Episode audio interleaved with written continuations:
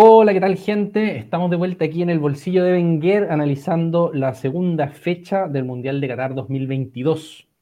Somos Andrés y Eduardo quien les habla y vamos en este módulo, segundo módulo del capítulo sexto, vamos a analizar la, fecha, la, fecha 2 para los grupos C y D, es decir, los grupos de Argentina y de Francia, donde tuvimos los partidos Argentina-México, Polonia-Arabia Saudita, y por el otro lado, Túnez, Australia y Francia, Dinamarca. Andrés, ¿te parece si empezamos con un análisis del partido de Argentina directamente? Ya, pues, démosle. ¿Cuál es tu, cuál es tu impresión? ¿Qué te pareció el partido? ¿Qué, impresión te da lo que se viene para este, para este grupo? Yo creo que lo que nosotros analizamos previamente bastante sucedió. Es decir, eh, conversamos de las posibilidades de decir qué pasaba si Argentina partía perdiendo o si se demoraba mucho en hacer un gol y, cómo Argentina eso lo, desmoralizaba y empezaban a surgir todas estas dudas y todos estos fantasmas que, que acechan hace mucho tiempo a la selección de Messi. Eh, yo no sé si todo el mundo se acordará de lo mucho que le han pesado estos partidos a la selección argentina. y no solo en este mundial, sino que en todos. Como que, cuando saben que, que, algo está mal, literalmente todo se puede ir al carajo. Y era lo que estaba pasando en este partido. Y, y, se estaban hablando, yo creo que con un vaso de agua, es decir, México tampoco era, era bastante inofensivo México. Como que no, no sentía en ningún momento que México tuviera así como las opciones de, de ponerse en ventaja. Sin embargo, Argentina sabía que, que, el empate lo dejaba mal parado y se la sufrió toda, toda, toda, toda, toda. Hay una, lo último, antes de pasarte la pelota, que iba a comentar es que hay muchas imágenes en las que se ve a Rodrigo de Paul, la guerra de Rodrigo de Paul, y yo sentía que iba a llorar. Y terminó el partido, efectivamente se puso a llorar. Fue un partido, yo creo que nefasto. Nefasto Rodrigo de Paul, quizás de las peores producciones individuales que yo he visto en Argentina desde el famoso Verón se vendió a Inglaterra. Pero, y de hecho, Verón le comentó por redes sociales a, a De Paul algo similar. Como, como yo sé lo que se siente, amigo, tú dale nomás, etcétera pero para que vean la magnitud de lo mal que jugó De Paul y las redes sociales lo estaban haciendo bolsa constantemente durante el partido, así que imagínese la presión pese cabro, ya, te, te paso a ti la pelota. Sí, no, o sea, a ver, me, estoy de acuerdo en todo lo que has dicho hasta ahora. Creo que es verdad que México, poquito, poquito lo que tenía para ofrecer, eh, había sido poquito también lo que había tenido para ofrecer eh, contra Polonia. Em, y mi impresión es que Argentina estuvo en el borde de quedar en posición de eliminación en primera fase. Eh, el gol entra en el minuto 60 o por ahí, llega, no sé exactamente cuál es el, minuto del gol, pero avanzado ya el, segundo tiempo, no alcanzan a llegar al 70, que era el, momento bisagra para mí. Si, si llegan al 70-0-0, esta cuestión se les empieza a enredar eh, de manera ya radical, porque después de que Polonia le ganara a Arabia por más de un gol, quedaba Argentina en situación, si es que empataba con México, no, no, hablemos de perder, perdiendo se iban para casa, pero si es que empataban con México, eh, quedaban en situación de estar obligados a ganarle a Polonia por dos goles, y eso me parece que es siempre muy complicado, tener que ganar por dos goles a cualquier rival, ¿ah? pero, o sea, cualquier rival, digamos, que no sea la isla Feroe, ¿te fijáis? Eh, entonces, claro, el, el, problema es que, es que se estaban metiendo solos en ese lugar y los sacó un gol completamente fuera de contexto de Messi, un golazo, eh, que, o sea, a nadie, tiene que, a nadie tiene que sorprenderle esto ya, pero es un gol que vuelve a recordarnos la grandeza de Messi como jugadora, porque, porque si bien muchas veces se le ha criticado como no, rendir en algunos momentos clave y ese tipo de cosas que yo creo que tienen más de mito que de realidad, eh, o sea, una vez más, en un momento extremadamente complicado de la selección argentina, Messi saca un zapatazo completamente de otro partido eh, y les, abre la lata. Eh, creo que ese es un factor. Un factor es Messi y otro factor es la entrada de Enzo Fernández que cambia completamente el partido y que es un asunto sobre el cual me gustaría hablar eh, con un poquito más de detalle. Pero mientras tanto, ese es como mi, mi, mi vista general de este partido. Sí, completamente. Yo, de hecho, yo debo confesar que por la liga en la que juega, que juega en Portugal, juega en el Benfica específicamente, a mí me ha tocado ver poco a Enzo Fernández, pero los partidos que le he visto lo encuentro un jugador de un talento excepcional, es decir, que yo creo que en unos años más seguramente él va a ser un poco quien lleve quizás la batuta de esta nueva generación de la selección argentina. Es un jugadorazo y entra con una personalidad que a mí me llamó muchísimo la atención. Incluso me, llamó la atención al nivel de, poner en duda Scaloni por, por, usarlo tampoco en estos partidos en los que Argentino lo ha pasado tan mal. Como si, si, en el fondo vemos a Rodrigo de Paul, que los dos partidos ha estado muy mal, y Enzo Fernández puede hacer un poco la misma labor, y, hacerlo con este carácter, porque yo, que, yo siento que Rodrigo de Paul el talento lo tiene, pero pero la personalidad es lo que es lo que siento que le ha pesado, y por eso estaba a punto de llorar, siento yo. Siento yo que, estaba nervioso, fallaba un pase, eso lo ponía más nervioso y se retroalimentaba de esa manera negativa. En cambio, entra este cabro, que es un cabro chico, tiene 21 años, me parece, y, entra pero a ordenar todo, entra como a decirle a los defensas como vengan para adelante, yo los, yo los cubro y a repartir pelotas y a pedir y, jugadorazo. Eso lo encontré un, muy, muy, muy importante factor para Argentina en este partido y en la Copa, yo creo. Sí. Yo aquí, yo aquí quiero, voy a, voy a decir algo que no sé qué tan polémico sea en este momento, tal vez incluso a alguien le pueda parecer ventajista, porque lo estoy diciendo después de que Enzo Fernández se mande el partidazo que se mandó. Pero yo creo que se puede decir de Enzo Fernández algo parecido a lo que dijo mucha gente de Giroud cuando se lesionó Benzema. Em, y es, como esta idea de que, independientemente de que obviamente nadie va a discutir a Benzema y lo que es Benzema como jugador, eh, el hecho de que Deschamps esté relativamente obligado a meter a Giroud como titular, eh, casi le convenía a Francia, dada la sinergia que hay entre Giroud y el resto del equipo francés. Yo tengo una sensación parecida con, con los Chelsea. Eh, o sea, para mí, Argentina necesita más un jugador tipo Enzo Fernández que un jugador tipo Lo Chelsea y, sobre todo lo que, lo que tengo en la cabeza es que eh, me parece alguien del estilo, voy a decir, como de Tony Cross, como un organizador de fútbol, una persona que asume el rol de distribuir la, de, distribuir la totalidad del fútbol de un equipo, ¿cachai? Y que no es lo mismo que yo veo en los Chelsea, un jugador como más, más llegador. Yo escuchaba un, análisis de Soprano, que es uno de los, de los mejores analistas para mí de fútbol que hay, que uno, que uno puede escuchar en español, probablemente el mejor, de hecho, eh, por, si alguien quiere, quiere buscarlo, si es que no lo conocen, es, una lista sobre todo el Real Madrid, pero que sabe de fútbol absolutamente todo. Eh, y él decía que a él le parecía que había sido eh, Enzo Fernández uno de los, creo que dice como de los cinco mejores volantes de la primera fase de la Champions.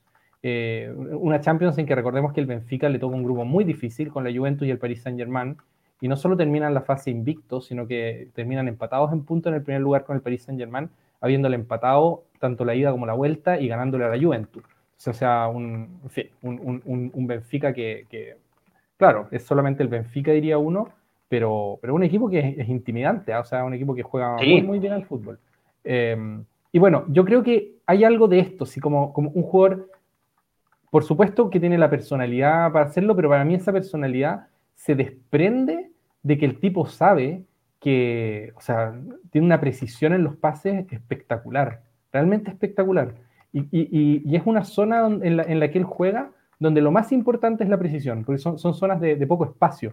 Entonces, lo, principal que tú necesitas es alguien que pueda distribuir el fútbol equivocándose extremadamente poco. Y este, este tipo es así, criterioso, eh, atrevido y preciso como, como muy poco yo creo que tiene un futuro eh, muy especial Enzo Fernández en el, fútbol. Obviamente aquí uno se puede equivocar porque es un cabrón chico y, habrá que ver cómo, cuál, es la evolución de su, carrera, pero yo creo que especialmente después de este partido eh, le queda esta temporada en el Benfica y quizá una más y va a dar un salto a un club más grande.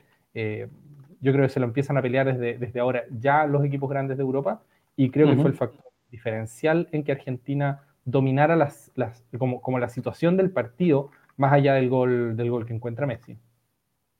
Sí, sin duda. Y él termina de cerrar el partido con un gol en los minutos finales, que también es un golazo, donde desde fuera del área la clava en un ángulo donde Ochoa yo creo que se lanza bien, pero nada que hacer, nada que hacer con ese tipo de remate. Sí, claro. Y quiero, quiero pasar al tema anímico argentino, que yo creo que después de este triunfo volvió la sensación de somos candidatos.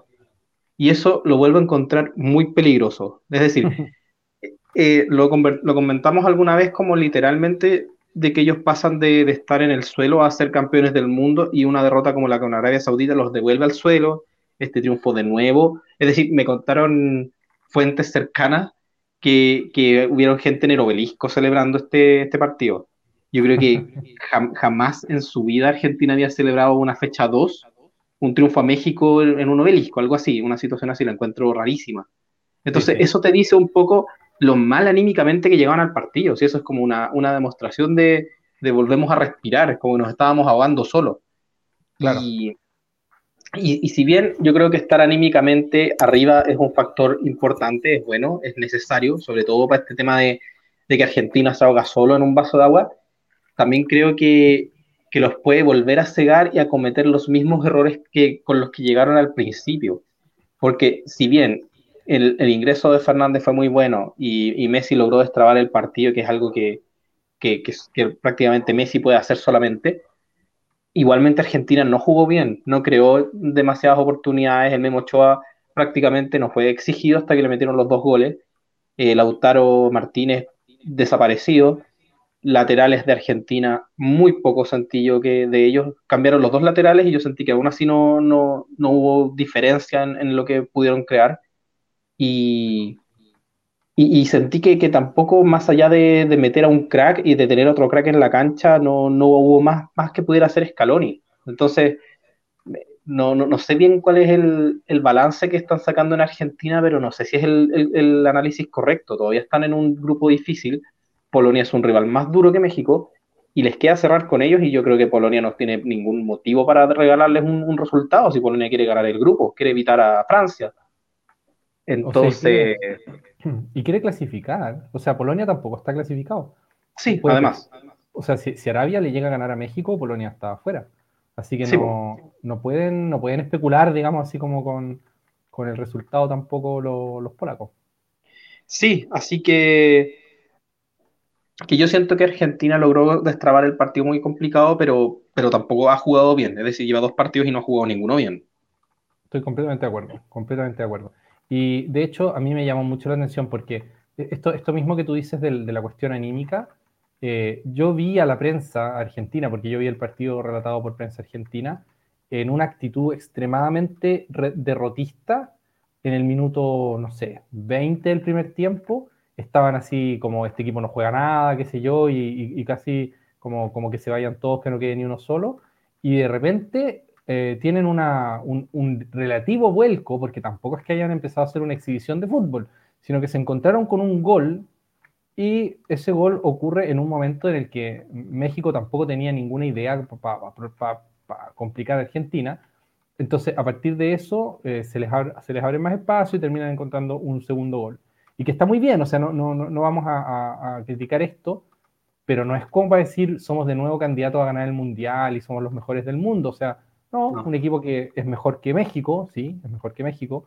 Es de hecho mejor que Arabia también, o sea, Argentina no, no es inferior a Arabia Saudita, aunque haya perdido.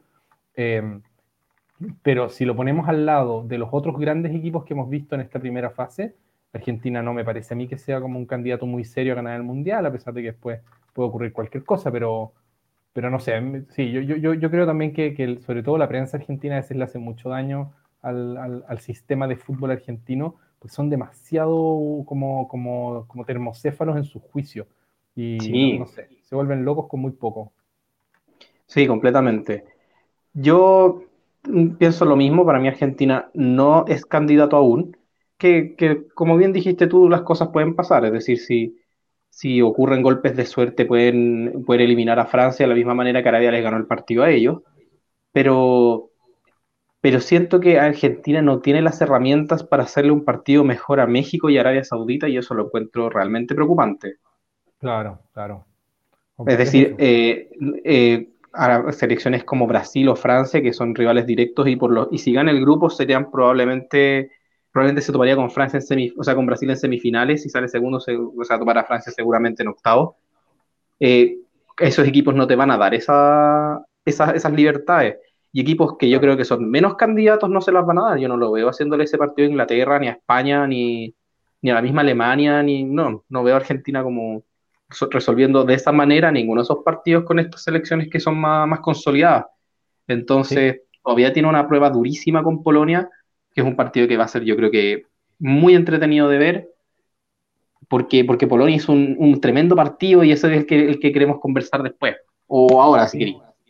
Sí, no, yo lo único que querría decir así, solo para, para poner en situación, en lo que significa el, el, traspié contra, contra Arabia, y es que Argentina, después de ganar este partido a México, de todas maneras está solo con tres puntos, lo que significa que si es que empata con Polonia, queda detrás de Polonia en puntos. Digamos, Polonia haría cinco, Argentina haría solo cuatro. Y en el partido de al lado van a estar jugando un México que tiene uno con una Arabia que ya tiene tres. O sea, si ganara al lado Arabia, Arabia haría seis, si ganara México, haría cuatro. Entonces, lo que quiero decir es que a Argentina el empate no le sirve, es demasiado arriesgado. ¿Podría llegar a Argentina a clasificarse con cuatro puntos? Sí, pero demasiado arriesgado. O sea, están en esa posición en la que están obligados a ganarle a Polonia. Al menos, gracias a que le ganaron a México, les basta con ganarle por un gol y ya están listos. Eh, pero, pero no sé, a mí me parece que Argentina está todavía en una, en una como al borde de una, como de una navaja, así, en el filo de una navaja que, que, tiene que ser consciente que está ahí, no tienen que ponerse así como a, como, como, como a inventarse historias con respecto a su candidatura a ser campeones. Primero clasifiquen octavo, en el fondo. Ese sería como mi consejo a, nuestros hermanos argentinos, a los que por los demás les deseo que clasifiquen.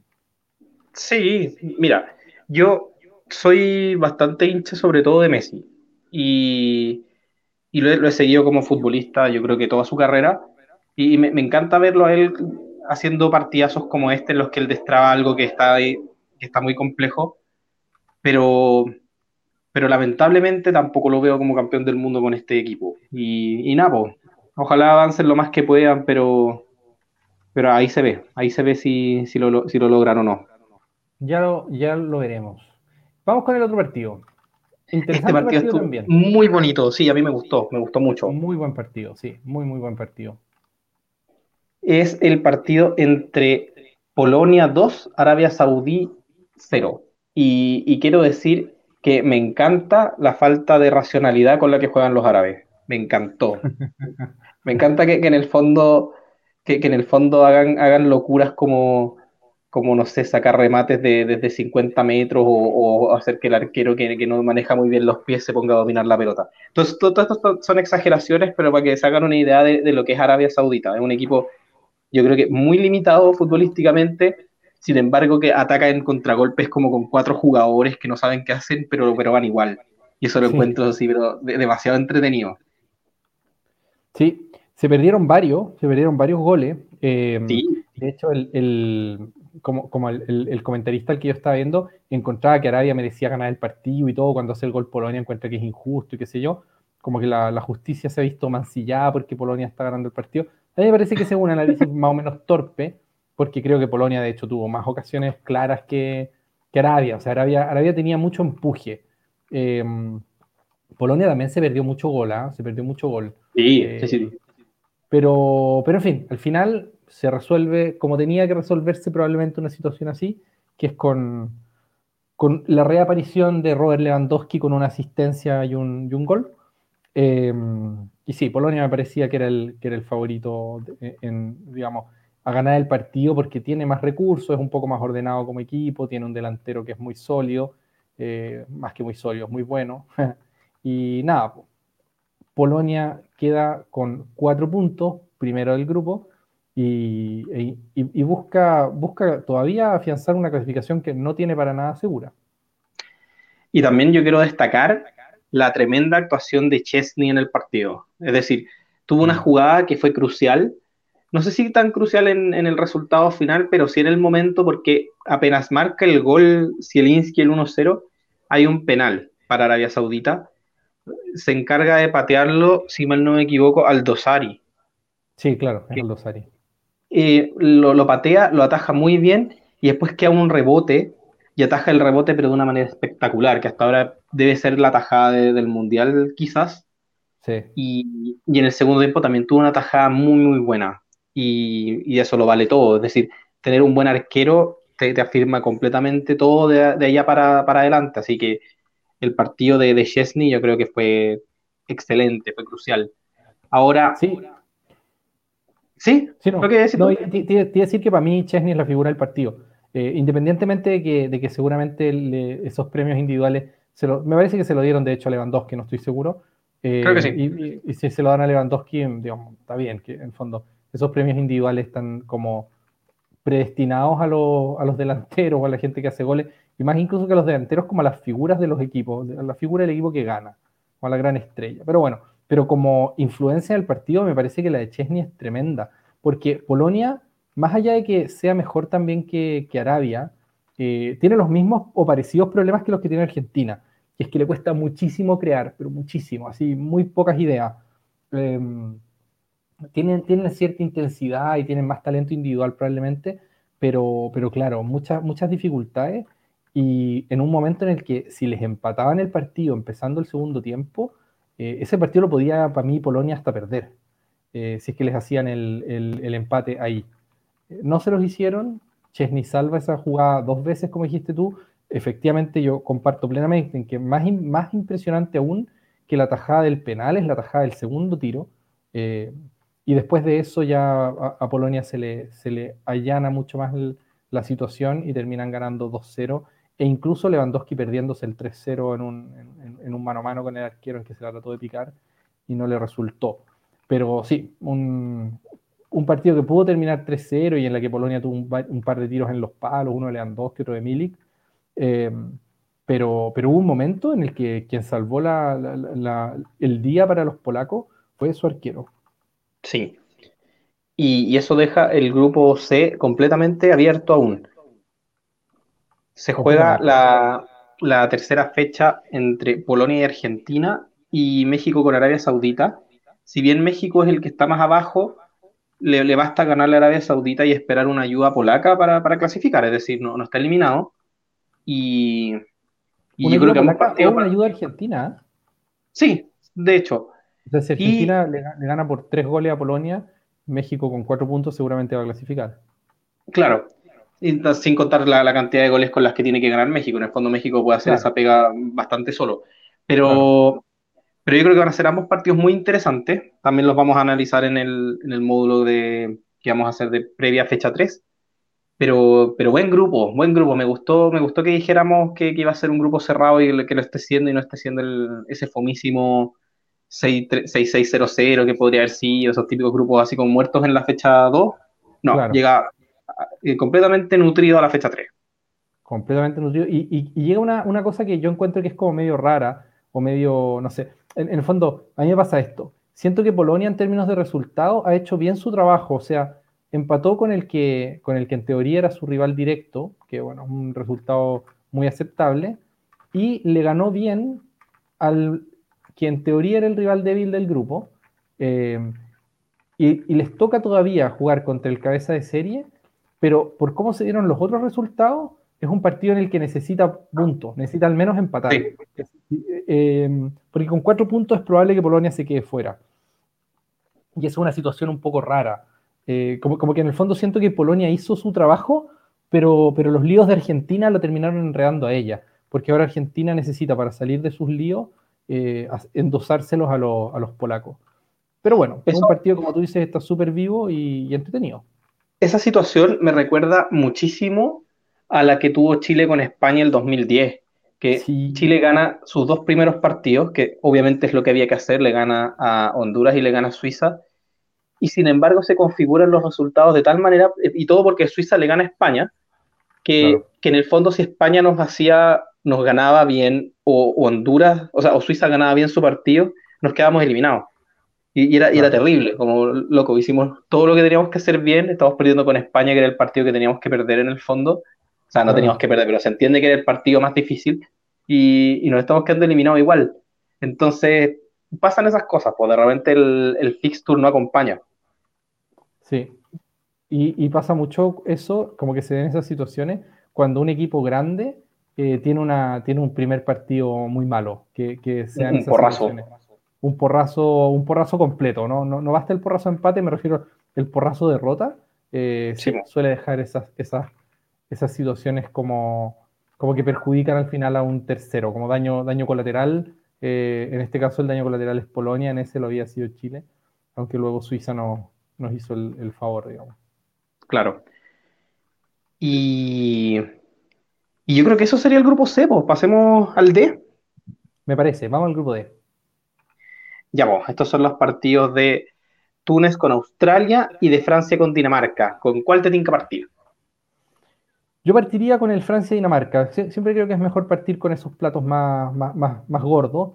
Eh, y me, pareció a mí este un partido como relativamente como decepcionante de Dinamarca por un lado, aunque no es que haya hecho un partido tan malo Dinamarca, pero, pero es como que queda casi eliminada Dinamarca, eh, o, queda al menos en una situación muy comprometida después de, de tener un solo punto cuando creo que varios esperábamos algo más de, la selección danesa, y por el lado de Francia da la sensación de que ganan a media máquina, así que caminan un rato, le pasan la pelota a algunos de los buenos que tienen, que son muchos, y partido resuelto. Eh, no sé si, si, tienes esa sensación así como que ganan como con mucha suficiencia.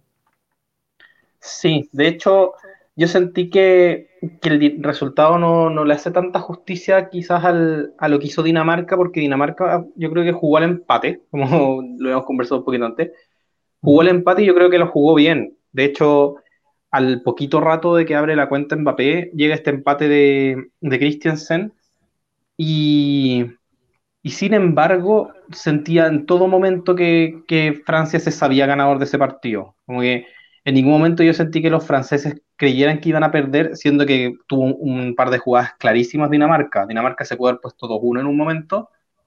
Y, yo sentía que a los franceses eso es como que ni les afectaba. Y, esa, y, eso, volvemos a lo que le pasa con Australia en el primer partido, esa capacidad de, omitir sus pequeños errores porque saben que, el fin mayor lo van a conseguir. Yo lo encuentro una, característica crucial para un equipo que, que es candidato. Y, y para mí se afirma completamente Francia con esto, ya ratifica que es candidatísimo. Si se queda en una de las fases previas, para mí sería una sorpresa. O sea, hay que ver cómo es el partido, por supuesto, pero, pero a priori, para mí pero lejos de los candidatos que, nos ha dejado el, Mundial hasta ahora. Y, No, y, quería cerrar con las actuaciones que está teniendo Mbappé. O sea, es, es, sabido que Mbappé es un crack y todo lo que queramos, pero pero está, está muy, muy bueno para hacer goles. Está, haciendo todos los goles y eso es, aterrador. Sí, sí, yo creo que Mbappé quiere también como demostrar que es el mejor jugador del mundo. Eh, yo creo que ese es como su negocio personal en este momento eh, y es como su intento de posicionamiento de marca, por así decirlo. Él está con varios como dimes y diretes con el PSG. No, no parece querer, querer quedarse ahí por mucho tiempo más a pesar de que renovó hace poco por varios años, eh, por varias temporadas. Pero bueno, en fin, más, allá de eso, eh, Mbappé creo que perfectamente uno podría decir que es el mejor jugador del mundo, o al menos sin duda es uno de los más desequilibrantes. Y bueno, en estos partidos contra, contra esta, como da la impresión de que, de que va a seguir haciendo goles. Eh, yo, yo, creo que Francia podría quedarse eliminada con cualquier cabeza de serie, yo creo. Eh, con cualquier, digamos, ganador de grupo. O sea, creo que Portugal, creo que Argentina, Brasil, eh, Inglaterra, creo que cualquiera de ellos podría eliminar a Francia y en ese sentido es difícil para mí hacer, hacer pronósticos como, como hacia adelante, quién, quién va a llegar a semifinales o cosas de ese estilo. Eh, pero definitivamente es un equipo que muestra un poder completamente intimidante, como dices tú, o sea, completamente intimidante. ¿Pueden perder contra esos equipos? Sí, no me los imagino perdiendo contra un equipo que no sea cabeza de serie, o sea, cayendo como en, cuartos de final contra, no sé, eh, Arabia Saudita, me parece imposible, o, contra Polonia, sería muy, muy, muy raro. No, yo, yo los tiro, pero candidato. Yo me, me, caso con esa idea. Rompió la maldición de, del campeón que se queda eliminado en primera fase es el primer europeo que lo logra desde probablemente Alemania del 90 al 94. Así es. Eh, para que nos hagamos una idea. ¿eh? Hay que decir que esa Alemania termina siendo muy decepcionante, porque queda eliminada con, con Bulgaria, con una inexperta Bulgaria en, cuartos de final. Pero claro, no es lo mismo que quedar eliminado en fase grupo. Claro.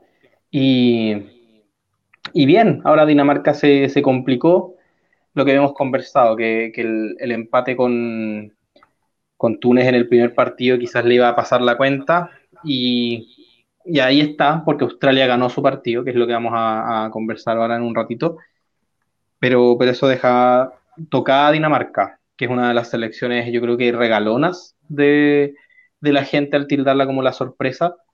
Y, yo creo que con justa razón, es decir, hizo una excelente euro, pese a, pese a todo lo que hubo entre medio con el problema de, Christian Eriksen. Ha hecho partidos muy entretenidos en la Nations League, sus jugadores están bastante bien posicionados en el plano futbolístico mundial. Así que yo creo que daba para, para pensar que Dinamarca era la sorpresa, pero hasta ahora no lo está logrando y se le está complicando. No está eliminada, pero tiene, tiene una pegadura. Sí, a mí, a mí siempre me ha parecido un poco sospechoso como anticipar sorpresas, porque creo que cuando uno, cuando uno anticipa una sorpresa... Deja de serlo. Claro, está reconociendo que no era una sorpresa. O sea, cuando, cuando la gente dice como que se esperaba que Dinamarca fuera la sorpresa y no lo está haciendo, es como decir, bueno, básicamente lo que uno está diciendo ahí es que se creía que Dinamarca era un equipo muy bueno, a pesar de que no tuviera tantos títulos o tantos pergaminos, eh, y que, y que no, no, ha sabido responder plenamente a eso que uno esperaba. Yo, yo creo que eso es, eso es verdad. Eh, no, por, no tanto por juego, yo lamentablemente el partido con Túnez no lo, no lo vi, es como fue el primer partido del Mundial que no vi, el, Dinamarca-Túnez, entonces no, no, no, puedo evaluar completamente Dinamarca, yo.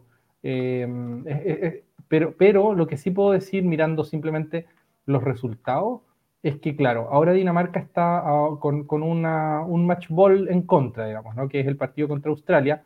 Australia hizo el trabajo que ellos no pudieron hacer, que fue ganarle a Túnez, eh, y ahora tienen que, que, ir a quitarle esa plaza a los, danes, a, a los australianos, digamos. Eh, me parece todavía favorita Dinamarca frente a, frente a Australia, pero claro, siempre es más molesto empezar un partido cuando el otro, al otro equipo le sirve empatar.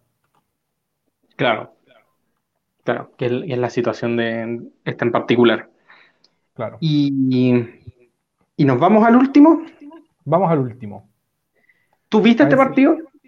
Este es un partido que no vi entero, lo vi luego por fragmentos, no, no, no, pude, ver el, no pude verlo desde el comienzo y vi los fragmentos en diferido. Pero lo, lo, que, lo que logré ver me, me, pareció un partido, de hecho, entretenido. Y un equipo de Túnez que, o sea, claro, no, ya quedaron, quedaron bastante votados, pero, pero no, no, no es un mal equipo el de Túnez.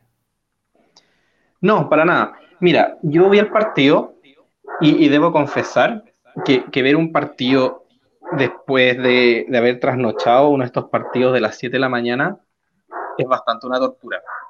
Pero, pero este en particular no, no se me hizo tan tortuoso como otros. Así que eso me, me, me, hizo un poco que el partido fue entretenido. Creo que ahí apareció el Caruso, el, el perro mi vecino que está como medio desatado. En fin, eh, Australia sabía que, que, era ganar o morir y a eso jugó. Y Túnez sabía que, que en el fondo tenía que ganarlo, pero que el empate no lo mataba, etcétera yo creo que los tunecinos se, se confiaron un poco de, de, de, esta fortaleza que mostraron con los daneses. Y Australia, que es, que es valiente, Australia tiene, tiene jugadores de, de experiencia, tiene a Aaron Moy, tiene a Matthew Lecky, en, en, fin, yo creo que fueron pilares para el, para el partido. Y una vez que se rompió el cerrojo, se transformó el partido como tenía que transformarse, y eso lo encontré bonito. Es decir, al minuto 23 llega el gol de Duke, que es un muy lindo gol de cabeza. Y, y a partir de ese momento, Túnez ya se, ya se da cuenta como no, esto no puede ser, dependemos de jugar con Francia el último partido. Así que claro. se pone a atacar. Y, y, eso abre espacios para que Australia sacara contragolpes que, que generaron muchas oportunidades, sobre todo en el segundo tiempo. Y, y eso hizo un partido para mí en general muy entretenido. Y quiero destacar a, a la figura para mí del partido, que fue el central eh, Soutar, el central australiano Soutar, que fue el que se encargó de cortar todos los ataques fuertes que tenía Túnez. Jugó un excelente primer tiempo y sobre todo fue un pilar en el segundo tiempo cuando Túnez tuvo las, las llegadas más claras. Y, y, buen futbolista, ¿sabéis? Me ha gustado, me ha gustado lo, lo que he visto de, de, de, ese, de ese jugadorcillo, de ese jugadorcillo australiano es bonito ser los mundiales, aquí uno de repente se encuentra jugadores a los que no había visto nunca, no los conocía ni de nombre, y uno dice, este, este tipo es muy bueno, así como, bueno, como a mí, a mí me pasó eso un poco con, con Afif, con el, con el, claro. con el crack Kaderí, jugador al que no conocía ni de nombre, eh, y que me pareció excelente jugador. Claro, ¿por qué no están jugando en Colo Colo? Por Dios. Exactamente. ¿Dónde están nuestros veedores que no traen, que no traen a estos prospectos? Exacto. Y ahora Australia, que pasó de tener esta goleada dura contra, contra Francia, también pasa a tener muchas chances de clasificar. Es decir, depende de, de su partido con Dinamarca. Dinamarca llega mucho más necesitada y, y con lo que mostró Australia, yo creo que le va a ser el partido difícil. Hay que recordar que en el Mundial pasado jugaron y ese partido terminó en empate. Es decir, obviamente no son, no son partidos extrapolables, los jugadores cambian, los equipos cambian, las situaciones completas cambian, pero, pero ojo Australia que, que sabe complicar a los equipos europeos. Yo sentí que el partido que jugó con Francia no fue tan terrible como, como un 4-1 lo dice. Sí, no, Australia, Australia no, jugó mal, o sea, de hecho se estuvo en ventaja contra Francia, que es algo que no, no demasiadas selecciones eh, van a poder decir seguramente en este mundial, como yo estuve ganándole a Francia. Eh, y claro, eh, y, ganándole bien, o sea, con un gol muy bonito, con, un, con un, comienzo de partido en el que jugaron bien. Luego tuvieron algunos errores defensivos medio feos en ese, en ese partido. pero creo que Australia es un equipo, sí, como que, que ya en la situación en la que está, es, perfectamente un candidato a, meterse. O sea, eh, en el fondo queda, está en manos de Dinamarca demostrar que tienen o no tienen los, argumentos para, ganar ese partido cuando y, que no le metan goles a la contra, porque lo que ha mostrado Dinamarca es que su contragolpe es peligroso, o sea, perdón, lo que ha mostrado Australia es que su contragolpe es peligroso. Entonces, no sé, creo que está, está bonito también este grupo por lo que respecta a quién se va a llevar la segunda plaza eh, yo entiendo que para mucha gente sea como una pena, porque, es verdad esto que dice de que, de que Dinamarca es como el regalón de mucha gente, casi como el regalón de todo el sistema del fútbol mundial, así como que todos aman a esta selección danesa, yo creo en parte por lo, por lo que ocurre con Eriksen. Eh, pero sí, pues Australia va a jugarse sus opciones y, a mí la selección australiana me parece también una selección carismática. Así que sí, va a ser entretenido, yo creo. Sí, ahora a esperar, que también se vienen partidos bonitos ahí en el, en el grupo D. Así es. Damos con esto, o sea, damos por finalizado esta, este tramo. ¿Vamos a un descansito? Vamos a un descansito y volvemos con el tercer y último módulo, analizando los grupos de España y, eh, ¿y cuál es el otro que me falta? El grupo de... El grupo de Croacia-Bélgica. El grupo de Croacia-Bélgica, perfecto. Nos vemos entonces en breve. Chao a todos. Adiós.